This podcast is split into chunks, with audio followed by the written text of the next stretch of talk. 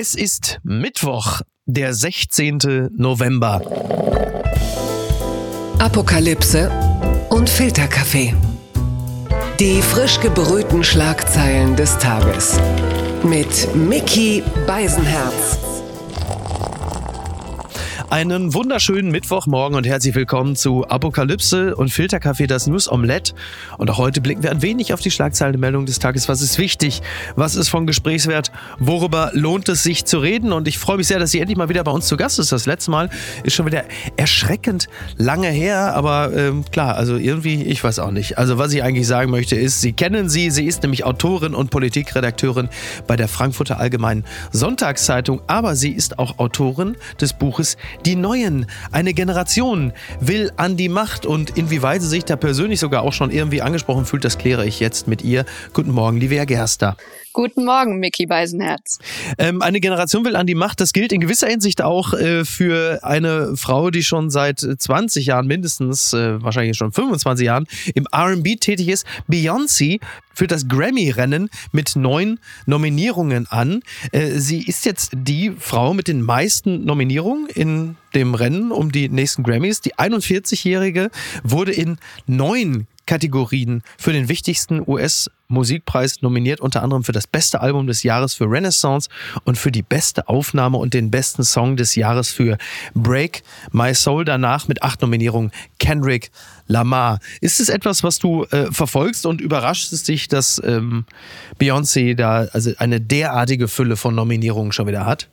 Ich muss sagen, ich verfolge es nicht so richtig. Ähm, mhm. Ich habe nur gehört, dass sie jetzt also genauso viele Nominierungen insgesamt hat wie ihr Mann, Jay-Z. Ja, ja. Und ähm, da muss man natürlich sagen, bestimmt gut für die Ehe, so eine Waffengleichheit. da ist äh, in der Tat, da ist der Frieden wiederhergestellt. Sie kommt jetzt auf insgesamt 88 Nominierungen. Das sind mehr Nominierungen als äh, so mancher äh, Star äh, Songs hat. Also es ist wirklich der absolute Wahnsinn. Die Frage ist natürlich, ob für jeden Song die äh, circa elf bis zwölf SongschreiberInnen da auch mit nominiert werden. Hm. Das wäre zu klären.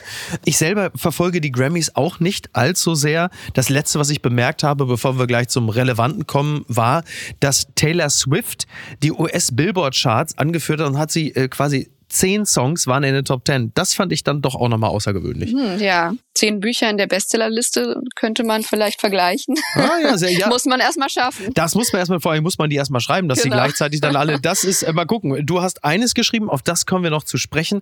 Zunächst aber mal das hier. Die Schlagzeile des Tages. Zwei Tote bei Explosionen in Polen. Erste Berichte deuten auf russische Raketen hin.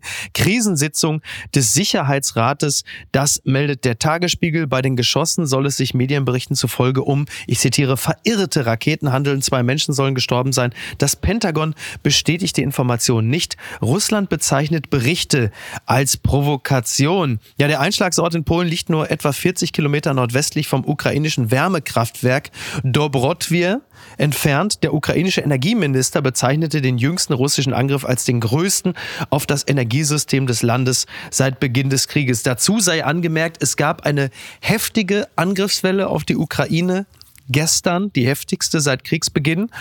Und so wie ich jetzt einfach mal mutmaße, wenn die Gerüchte stimmen, dass es verirrte Raketen waren, dann hat man es möglicherweise ein bisschen arg übertrieben mit diesem Raketenhagel und hat plötzlich polnisches Staatsgebiet getroffen und zwei Menschen sind ums Leben gekommen. Und was passiert jetzt, Livia? Ja, also das ist ja wirklich äh, nur das, wovon man ausgehen kann und ja. dass man hoffen kann, dass es natürlich keine bewusste mhm. Eskalation von Russland ist, denn das wäre ja wirklich also der absolute Worst Case und ja. dann läge der Bündnisfall auf dem Tisch. Ja. Und äh, das kann eigentlich wirklich keiner wollen und ich glaube, davon geht ja auch keiner aus. Bisher insofern ist natürlich Tag da der Krisenrat und klar. wir müssen irgendwie abwarten, was man dann wirklich weiß. Ja. Aber klar ist, ja, diese beispiellose Welle von Raketen, die die Ukraine trifft, ähm, überall kein Strom mehr. Mhm. Eben freute man sich noch über das geschlossene Signal in Bali ja. und denkt jetzt, okay, also diese Message an Putin, also diese Botschaft will er offenbar nicht sich zu Herzen nehmen, sondern das ist jetzt seine Antwort. Ne? Also genau. was jetzt das wirklich für den Ausgang oder für den Weitergang des Krieges alles heißt. Ähm, weiß man nicht, auch wenn man ja. natürlich sagen muss, erstmal gut, dass es diese Geschlossenheit dort gab und genau. Lavrov genau. da ziemlich einsam war. Ja, das fand ich auch interessant. Lavrov hat da sowieso eine sehr, sehr interessante Rolle gespielt auf diesem G20-Gipfel. Er kam dort an, dann war er erstmal äh, hospitalisierungsbedürftig, mhm. dann saß er plötzlich da irgendwie äh, in einem T-Shirt aus dem Westen, mit einer Uhr aus dem Westen, mit einem iPhone aus dem ja. Westen und klagte dem Westen an. Das haben viele zu Recht sehr amüsiert zur Kenntnis genommen. Und während man auf dem G20-Gipfel dann doch weitestgehend Geschlossenheit zeigte, verschwand Lavrov schon frühzeitig so ein bisschen wie Homer Simpson rückwärts durch die Hecke. und deswegen kann man jetzt auch sagen, so, also quasi mit dicker Fresse auflaufen und dann wie in Cherson oder Bali dann rückwärts sich vom Acker machen. Das ist jetzt neudeutsch quasi den russischen machen. Ist das jetzt der neue Stil? ja, warum nicht? Also er ist ja dann auch wieder in einem schönen Hemd, in diesem Batikhemd, in dem sie ja alle aufliefen, dann am ja. Abend äh, gegangen.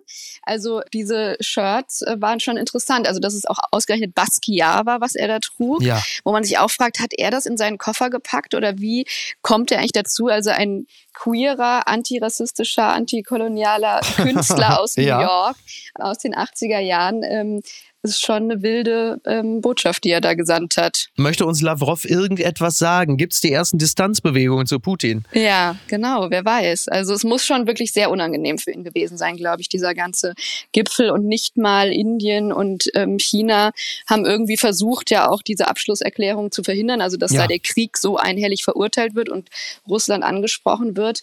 Also das war offenbar so unangenehm, dass er da wirklich schnell fliehen wollte. Das ist dann wirklich bemerkenswert, ne? dass selbst Indien und China sich da des Vetos enthalten. Das ist vermutlich einer der größten Erfolge. Das kann man, glaube ich, schon so sagen, oder? Ja, ja, würde ich schon sagen, weil die einfach eben auch merken, das kann nicht in ihrem Sinne sein. Auch die afrikanischen Länder, von denen Russland dachte, sie seien auf seiner Seite, leiden am meisten unter den Folgen und überall kriegt Russland zu spüren, dass es so eigentlich nicht weitergehen kann. Und ja. der Ausrichter des Gipfels, Widodo, hat es ja auch sehr klar angesprochen. Gucken mal, wer da spricht. Baerbock fordert weltweite Abschaffung der Todesstrafe. Das berichtet t-online.de. In mehr als 50 Ländern weltweit wird noch die Todesstrafe verhängt. Das muss sich ändern, fordert Außenministerin Baerbock. Ja, sie hat sich für die weltweite Abschaffung und Ächtung der Todesstrafe ausgesprochen. In ihrer Eröffnungsrede beim Weltkongress gegen die Todesstrafe am Dienstag in Berlin zeigte sich die Ministerin besorgt, dass Zitat autoritäre Regimes immer öfter auf die Todesstrafe setzen, um Andersdenkende einzuschüchtern. Als Beispiel nannte sie den Iran wo vor wenigen Tagen erstmals ein Todesurteil im Zusammenhang mit den Protesten gegen die Führung des Landes verhängt wurde. Und äh, wenn man den Berichten glauben darf, dann soll das im Iran auch noch für viele tausende weitere Protestierende gelten. Also eine Rede, die sehr gut in unsere Zeit passt und was dann aber bewirken wird, ist die Frage. Ja, also klar, es ist irgendwie immer gut, dass darüber gesprochen wird, über die Todesstrafe. Also ich meine, sie gilt ja auch nicht nur im Iran, sondern auch in den USA ja. oder in Teilen der USA, wie sie ja. dann gesagt hat. Und sich dann aber auch fragt, letztlich gibt es sie in diesem Land. Aber natürlich haben wir alle Iran vor Augen und angesichts dessen ist es einfach ähm, sehr wichtig darauf hinzuweisen, denn da sitzen ja 14.000 Menschen im Gefängnis, die jetzt also wegen den Protesten dort sitzen und denen allen im Prinzip die Todesstrafe droht. Und ja. jetzt zum Glück hat der Kanzler ja auch mal deutliche Worte gefunden. Ich weiß oh, nicht, warum überrascht, ja. Ja, warum es immer zwei Wochen dauert, bis äh, sozusagen was von ihm dann kommt zum ersten Mal. Und äh, die Sanktionen jetzt der EU-Außenminister wurden auch noch mal nachgebessert. Also das geht irgendwie schon in die mhm. richtigere Richtung Richtung und man hat das Gefühl, auch in Deutschland jetzt findet da so ein bisschen so ein Umdenken statt. Aber ja, am Ende steht immer noch dieses Atomabkommen ja. da und das könnte man vielleicht auch mal als Hebel nutzen. Ja. Ich habe mich auch mit einem sehr netten Herrn gestern unterhalten, mit dem bin ich im, im, Auto gefahren. Er ist Journalist, also er ist im nächsten Jahr fertig, war vor drei Wochen selbst im Iran als iranischer Staatsbürger, hat mitdemonstriert, ist jetzt froh, aber auch wieder in Deutschland zu sein. Äh, er ist seinerseits überhaupt nicht begeistert von diesen Sanktionen. Er hält das alles mehr oder weniger für vorgeschoben und glaubt, dass die Geschäftsinteressen einfach zu groß sind, dass man äh, von der deutschen Regierung und von vielen anderen nicht wirklich etwas erwarten kann. Was er allerdings sehr positiv bemerkt hat, war, dass halt einfach die deutsche, die europäische, die amerikanische Bevölkerung so viel Anteil nimmt mhm. und dadurch den Druck erhöht und auch zeigt der iranischen Bevölkerung, wir sehen euch. Also das ist nicht nichts. Also wann immer man sich fragt, ist es überhaupt sinnvoll, ein Statement zu setzen oder so, da hat er auch nochmal sehr deutlich gemacht, doch, doch, das ist wichtig mhm, für die Bürgerinnen und Bürger dort. Also da, da gibt es wirklich eine, eine Wirkmacht seitens der Bevölkerung. Das ist nicht klein zu reden. Ja, ich berichte ja auch äh, so, wie ich es eben kann, nur von hier aus leider. Aber man kann ja dann doch mit VPN-Klienten, die die Iranerinnen und Iraner haben, mit denen sprechen.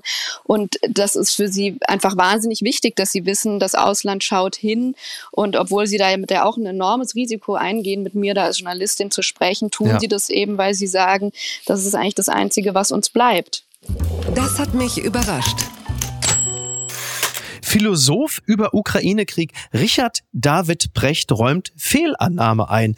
Das berichtet der Kölner Stadtanzeiger. Richard David Brecht legte sich früh fest, die Ukraine habe keine Chance gegen die russische Armee. Nach der Befreiung Chersons rudert der Philosoph nun zurück. Zitat, die Ukraine in eine Position der Stärke zu bringen, ist viel besser geglückt, als nahezu alle Beobachter, auch ich zu hoffen gewagt haben, sagte Brecht beim Ständehaustreff der Rheinischen Post in Düsseldorf. Auch die China-Politik kommentiert formulierte der Philosoph.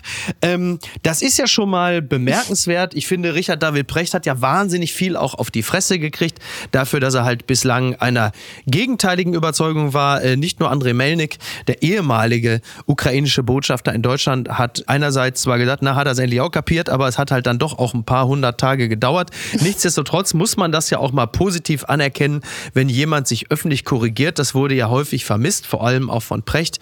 Kleine Bemerkung, er hat natürlich trotzdem gesagt, es ist äh, viel besser geglückt, als nahezu alle Beobachter, auch ich, zu hoffen gewagt haben. Das ist so ein bisschen so die Terminologie, wenn man sagt, wir alle haben das Virus unterschätzt, wenn man dann doch nicht so ganz damit klarkommt, dass man vielleicht sogar eher zu einer Minderheit gehört hat. Mm, ja, aber ich finde auch erstmal toll, dass sogar ein Richard David Brecht seine Meinung ändern kann. Ich meine, konsequenterweise müsste er jetzt natürlich auch seine Unterschrift von dem Brief zurücknehmen, indem er ja noch vor kurzem ja. oder vor wenigen Monaten gefordert hat, also äh, eigentlich sollte man doch sofort damit aufhören, die Ukraine militärisch zu unterstützen und jetzt ja. verhandeln und ähm, so und für Frieden schaffen. Wenn die westlichen Regierungen auf ihn gehört hätten, dann wäre Cherson jetzt wahrscheinlich nicht befreit worden. Das ist richtig, ja. Aber ähm, ich finde auch, also das äh, muss man doch erstmal beachtlich finden. Das ist richtig. Also ähm, Cherson, äh, vieles ist natürlich zerstört. Vieles wurde auch gestohlen beim Abzug, unter anderem ein Waschbär. Also ich habe gehört, dass also während des Rückzuges der Besatzer wohl auch Tiere eingepackt worden seien aus dem Zoo der Gebietshauptstadt. Unter anderem ein Waschbär, weswegen die Russen sich natürlich jetzt dann auch nochmal den Spott im Internet gefallen lassen müssen, dass man sagt, also alles, was ihr kriegt, so irgendwie wie früher gab es doch immer I went to Ibiza and all I got is this lousy T-Shirt. Yeah. In diesem Falle ist es jetzt quasi ein Waschbär, den man mitnimmt. Also ja, gut. Äh. ja, weiß man auch nicht, was denen jetzt wieder fährt auf der Krim. Ne? Da so. werden die ja jetzt, glaube ich, hingebracht, diese Tiere. Ja, muss jetzt der arme Waschbär seinen Kopf hinhalten? Ja. ja. Aber auf beiden Seiten, glaube ich, wurde er zum Symbol. Ne? Also die Russen haben ihn irgendwie auch hochstilisiert als den letzten, der ähm, Widerstand leistet gegen die Rückeroberung. Gewinner des Tages ist Bundespräsident Frank-Walter Steinmeier. Der reist nämlich nach New York und bekommt heute den Henry A. Kissinger Preis verliehen. Das äh, klingt natürlich toll. Auf der anderen Seite muss man dazu sagen, Henry Kissinger ist ja eine Figur, dessen Tätigkeit als Außenminister ja nun auch nicht ganz unumstritten ist. Und insofern wird dieser Preis möglicherweise an jemanden verliehen, der in seiner Funktion als Außenminister äh, so in der Rückschau ja jetzt auch nicht mehr nur noch 1000 Pluspunkte bekommt. Also ist das auch irgendwie ein ist ja eigentlich auch gemein, dass man den Kissinger-Preis ausgerechnet jetzt in dieser aufgeheizten Phase kriegt, oder?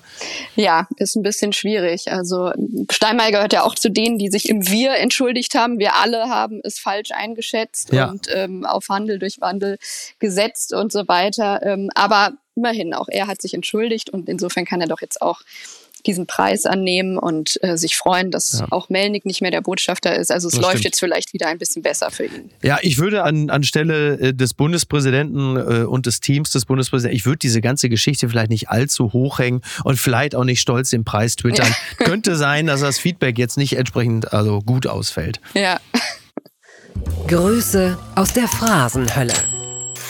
Infantino wirbt für Feuerpause in der Ukraine während der WM. Das meldet die Rheinische Post. Kurz vor dem Stichtag für die Präsidentenanwärter hat sich Gianni Infantino als Friedensstifter präsentiert und für eine Feuerpause in der Ukraine geworben. Der umstrittene FIFA-Chef peilt seine Wiederwahl an und er hat das Sakko ausgezogen und die Ärmel hochgekrempelt. Also so ein bisschen so, als würde er einen sozialdemokratischen Wahlkampf gewinnen wollen und sagte, meine Bitte an Sie alle ist über einen vorübergehenden Waffenstillstand für einen Monat während der Weltmeisterschaft nachzudenken. Also er hat appelliert an die Führer der Welt und er präsentierte sich beim G20-Gipfel als besorgter Friedensstifter für die Ukraine. Also sinngemäß, Leute, lasst mal die Menschenrechtsverletzungen. Äh, jetzt ist äh, Katar. Oder wie wollen wir ihn verstanden wissen? Ja, also äh, schwierig aus seinem Munde. Ja. Scheint ja auch nicht so viel Wirkung zu zeigen. Aber ich meine, gut, ein Versuch ist es ja wert. Ja, ist ja schon auch ein bisschen irre, oder? Dass man, also er möchte natürlich, dass man ihm jetzt nicht durch diese ganzen Meldungen das schöne Turnier kaputt macht. Mhm. Ist ja irgendwie auch nachvollziehbar. Andererseits würde ich anstelle von Infantino mir fast wünschen, dass der Krieg weiterläuft, dass die negativen Meldungen nicht einzig und allein sich auf Katar fokussieren. Denn da sind ja jetzt alle wirklich äh, mit den Augen drauf. Mhm. Und dieses Turnier äh, kann man wirklich nicht behaupten, dass die Leute sich großartig begeistern würden. Heute Abend ist übrigens das Freundschaftsländerspiel Beispiel Oman, Deutschland um 18 Uhr ist es. Und äh, das letzte, was ich so gesehen hatte, war ja dieser Diversity Wins Fanflieger der Lufthansa. Mit dem ist die deutsche Mannschaft Richtung Oman geflogen. Und manche haben gesagt, Mensch, toll, Diversity, klasse. Andere haben gesagt, naja, das ist ja nur wirklich die billigste Art und Weise, sich irgendwie äh, Lufthansa und DFB-seitig noch Applaus abzuholen. Vor allem finde ich besonders lustig, wenn die deutsche Mannschaft im Oman gespielt haben wird. Dann geht es aus Nachhaltigkeitsgründen ja. mit einer regionalen Airline weiter nach Katar. Und wie heißt sie, diese Airline? Richtig, Qatar Airways. ja, es ist irgendwie alles vermurkst. Also die Diskussion ist doch ganz schön, muss ich sagen. Mhm. Also auch, dass jetzt wirklich deutsche Fußballfans, also niemand äh, ist ja unberührt von dieser Diskussion, ja. sich jetzt darüber Gedanken machen und wer schaltet den Fernseher an und wer nicht und welche Kneipe zeigt die Spiele und wer nicht. Ja. Finde ich ja erstmal gut. Ob dann damit so viel geholfen ist, wenn wir eben jetzt nicht zuschauen, ist dann die andere Frage. Mhm. Und natürlich ist da schon auch eine Menge Doppelmoral mit im Spiel. Spiel. Ne? Also am Ende hat die FIFA dieses Spiel vergeben und Katar hat die Regeln nicht gemacht. Und auch ansonsten das Gas nehmen wir dann gerne, ja, ja. wenn Robert Habeck hinreist. Wobei das natürlich zwei unterschiedliche Dinge sind. Ne? Also ich finde, ähm, die, also ja, du hast recht, das stimmt. Da ist dann plötzlich Katar, was die Menschenrechtsverletzung angeht, nur noch so minder schwer, vor allen Dingen im Vergleich zu Russland oder China. Auf der anderen Seite würde ich natürlich immer sagen, ist das Schauen von Fußballspielen äh, gehört jetzt noch nicht zur kritischen Infrastruktur. So, also, das, also wenn ich das Spiel nicht gucke, dann bricht nicht die Energieversorgung in Deutschland zusammen. Ist eigentlich der kleinste Preis, den man im Interesse der Menschenrechte zahlen könnte, würde man es denn wollen. Ja, so kann man sagen. Oder umgekehrt, da kostet uns der Boykott nichts oder der Widerstand oder die mutige ja. Ankündigung, irgendwas äh, nicht zu gucken, was dann eh keiner überprüfen kann. Während die warme Heizung will dann keiner boykottieren. Ne? Ja, ja. Der überaus geschätzte Kollege Marco Seifert von Radio 1, der hat einen, wie ich finde, sehr, sehr guten, interessanten interessanten Vorschlag gemacht. Er hat gesagt, ja, das ist in Ordnung, wenn wir jetzt alle äh, die Spiele nicht gucken und boykottieren. Das bringt aber quotenmäßig nicht so wahnsinnig viel. Äh, wie wäre es aber, wenn wir an die Sponsoren gingen? Also die bekanntesten, die Hauptsponsoren, also Coca-Cola, McDonald's, Budweiser, Adidas. Und wenn wir die über den kompletten Verlauf der WM boykottieren würden, also die Umsatzeinbußen, die also mit Sicherheit spürbar wären, dann würde natürlich relativ schnell, würden sich die Sponsoren an die FIFA wenden und sagen, Leute, also so geht's in Zukunft nicht. Also entweder gebt ihr das Turnier woanders hin oder ihr seid in gewisser Hinsicht regresspflichtig, dass die FIFA sich das auf diesem Wege überlegen würde. Ich finde das als Hebel gar nicht so dumm und auch mhm. durchsetzbar. Einfach mal für vier Wochen diese Sponsoren, die wir ja auch alle gern und oft konsumieren, zu boykottieren, um das Zeichen darüber zu setzen. Ich glaube, das wäre äh, A, umsetzbar und B, auch wirklich spürbar mit mhm. den von Marco Seifert genannten Folgen. Ja, ja, interessant. Also das wäre vielleicht wirklich der bessere Hebel. Ich meine, du hast doch auch verwiesen auf die mit den, wo die Quoten gemessen werden. Ja, das richtig. wären ja eigentlich die einzigen, ja. die auch spürbar dann. Allerdings ähm, auch nur in Deutschland, ne? Also das geht dann auch nur. Ja, ja. Ob das dann so ein großes Zeichen wäre, ist die andere Frage. Ja. Äh, aber da würde es dann zumindest auffallen. Absolut. Denn bei allem anderen ähm, ist das schwer zu sagen. Ja, wobei, das ist richtig. Ich möchte jetzt auch mit dem Vorschlag von Marco Seifert natürlich nicht die 5500 Haushalte in Deutschland, die über ein Quotenmessgerät der GfK verfügen, möchte ich nicht aus der Verantwortung entlassen. Ich appelliere nach wie vor an diese 5500 Haushalte. Ihr müsst ein Zeichen für uns setzen. Wir 80 Millionen, wir setzen auf euch. Wir verlassen uns auf euch. Lasst uns nicht im Stich. Tut es für die Menschen in Katar. Das möchte ich an dieser Stelle noch. Also nicht jetzt zurücklehnen. Das ist nach wie vor, es ist euer Auftrag. Das muss man einfach sagen. Das Kleingedruckte.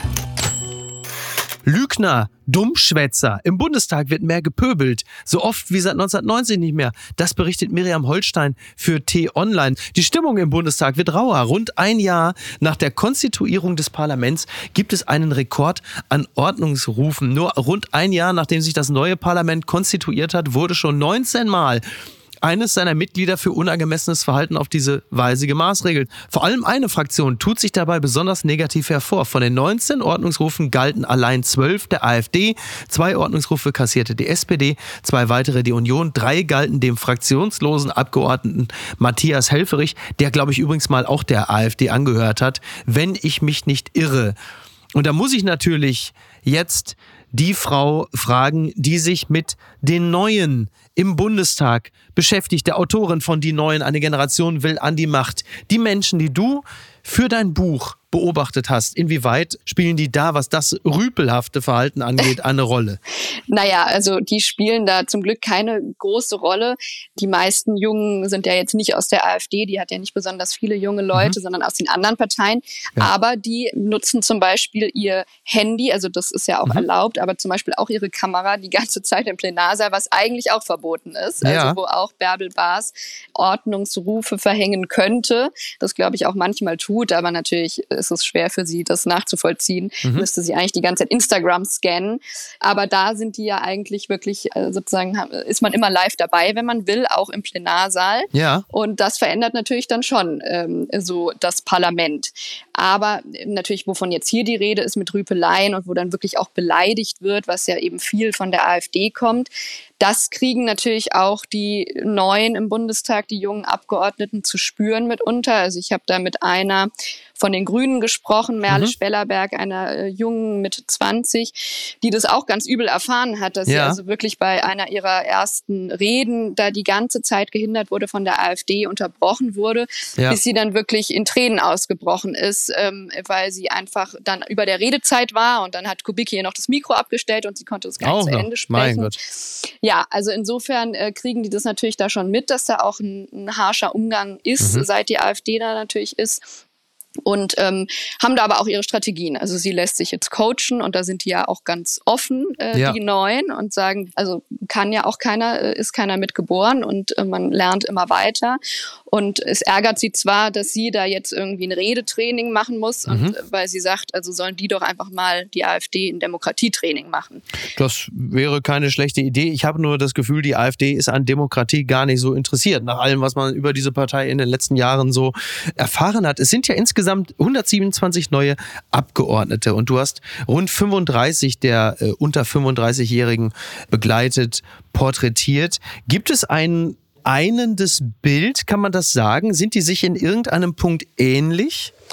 Ja, also die eint natürlich schon was auch über die Parteigrenzen hinweg. Ähm, also einmal, was ich schon ein bisschen angesprochen habe, ist einfach dieser neue Umgang mit den Medien, wie sie kommunizieren, dass mhm. sie das einfach über die sozialen Medien sehr unmittelbar, sehr direkt machen, dass man immer live dabei sein kann, dass sie es auch unterhaltsam verpacken, also was auch nicht unbedingt alle gut finden. Ja. Dann äh, hört man auch von den Älteren, also das ist doch irgendwie total oberflächlich oder gefährlich, wie ihr hier Politik runterbrecht auf Memes und so weiter. Ja.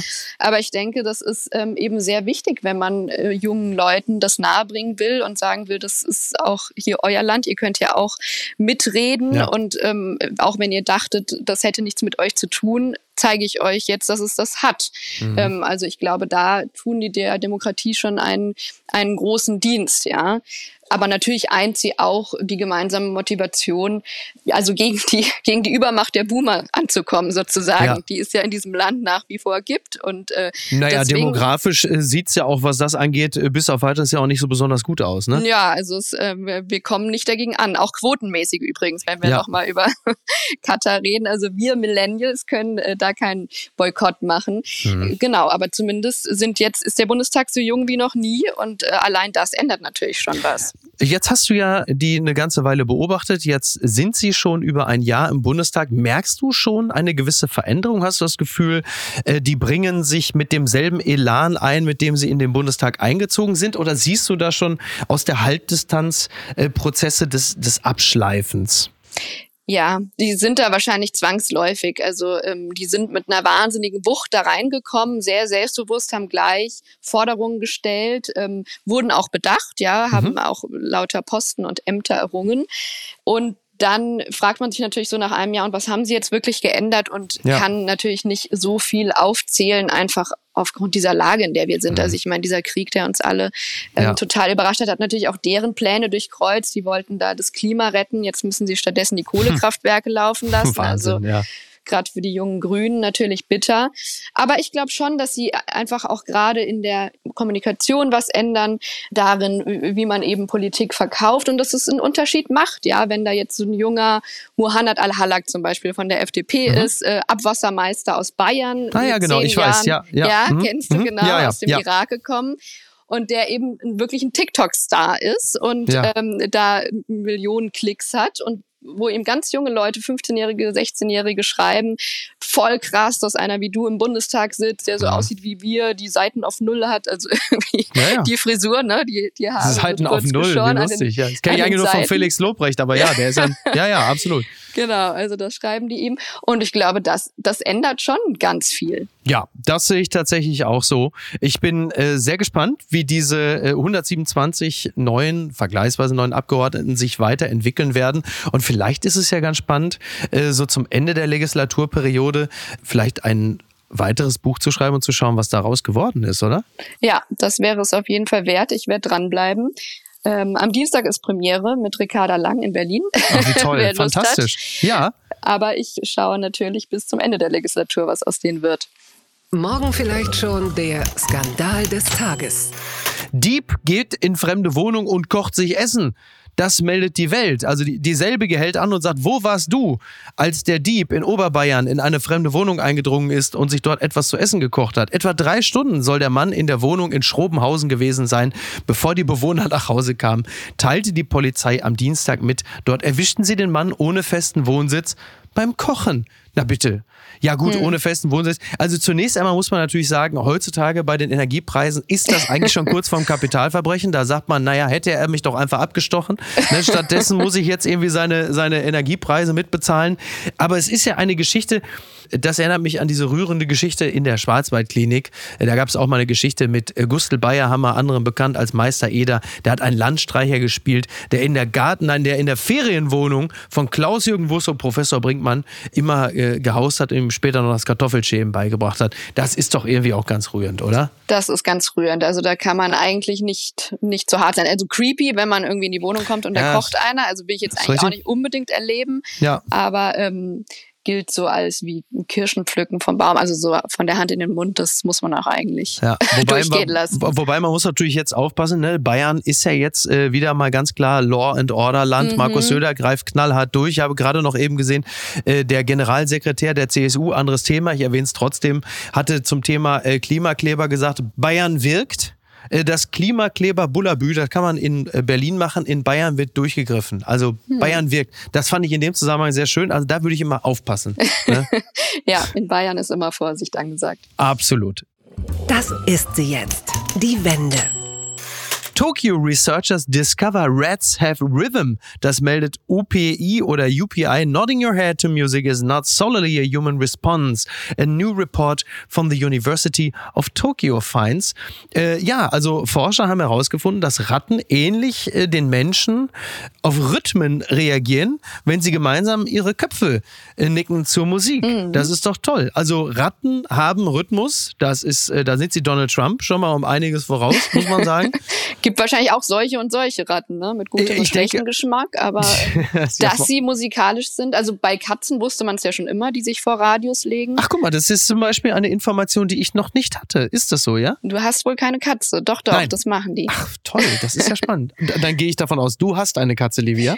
Ich nein, wir hatten als Familie früher Katzen, okay. daher weiß ich das noch. Ja. Aber ähm, zu welcher Musik haben Sie äh, sich besonders rhythmisch bewegt oder haben Sie nur rumgelegen und den Schwanz bewegt? Eigentlich haben sie nur rumgelegen. Man weiß auch nicht, ob sie es da vielleicht auch einfach besonders warm fanden, aber ich, ich dachte natürlich, dass sie musikalisch sind. Natürlich, selbstverständlich. Ja, das, das finde ich schon spannend. Ich stelle mir nur halt eben die Frage, äh, wie haben die Forscher, also Mhm. Wie sind die da rangegangen? Wie haben die das rausgefunden? Was haben sie da gespielt? Das ist ja schon auch spannend, wenn man sagt, so ich bin Forscher und gucke heute einfach mal, wie David Getter sich auf so, eine, so ein Dutzend Ratten auswirkt. Ja, ist jetzt nicht so ein qualvoller Tierversuch, würde ich auch sagen. Einer der schöneren. Ich, ich wollte gerade sagen, also äh, aufgepasst, äh, VW, falls ihr demnächst einmal die Stereoanlagen in den Autos testet, das wäre mit Ratten möglicherweise äh, noch zu machen, nur halt nicht zu laut aufdrehen. Ne? Genau. Ja, so wollen wir verbleiben an dieser Stelle. Liebe Livia, sehr schön, dass du wieder bei uns äh, zu Gast gewesen bist. Ja, fand äh, ich auch. Vielen Dank. Wir Bisschen. drücken gemeinschaftlich äh, die Daumen, ja. dass äh, man äh, bei der NATO eine besonnene Lösung für alles finden möge, dass man sich das alles ganz in Ruhe anguckt und dann entscheidet. Das ist dieser Tage, glaube ich, wichtiger denn je. Und äh, während wir darauf warten, was die NATO sonst alles so entscheidet, lesen wir doch einfach das Buch Die Neuen von dir. Eine Generation will an die Macht. Ich bedanke mich ganz herzlich bei dir und äh, Stichwort Generation, ich würde an dieser Stelle ausnahmsweise mal ganz herzlich deine Mutter grüßen. Petra Gerster, wir vermissen sie. Ja, das werde ich ja ausrichten. Danke auch, Miki. Ich lade sie an dieser Stelle jetzt einfach stumpf ganz herzlich in diesem Podcast ein. Livia, Dankeschön. Mach's Danke, gut. Danke, Miki. Bis, Bis bald. Dann. Tschüss. Ciao. Tschüss.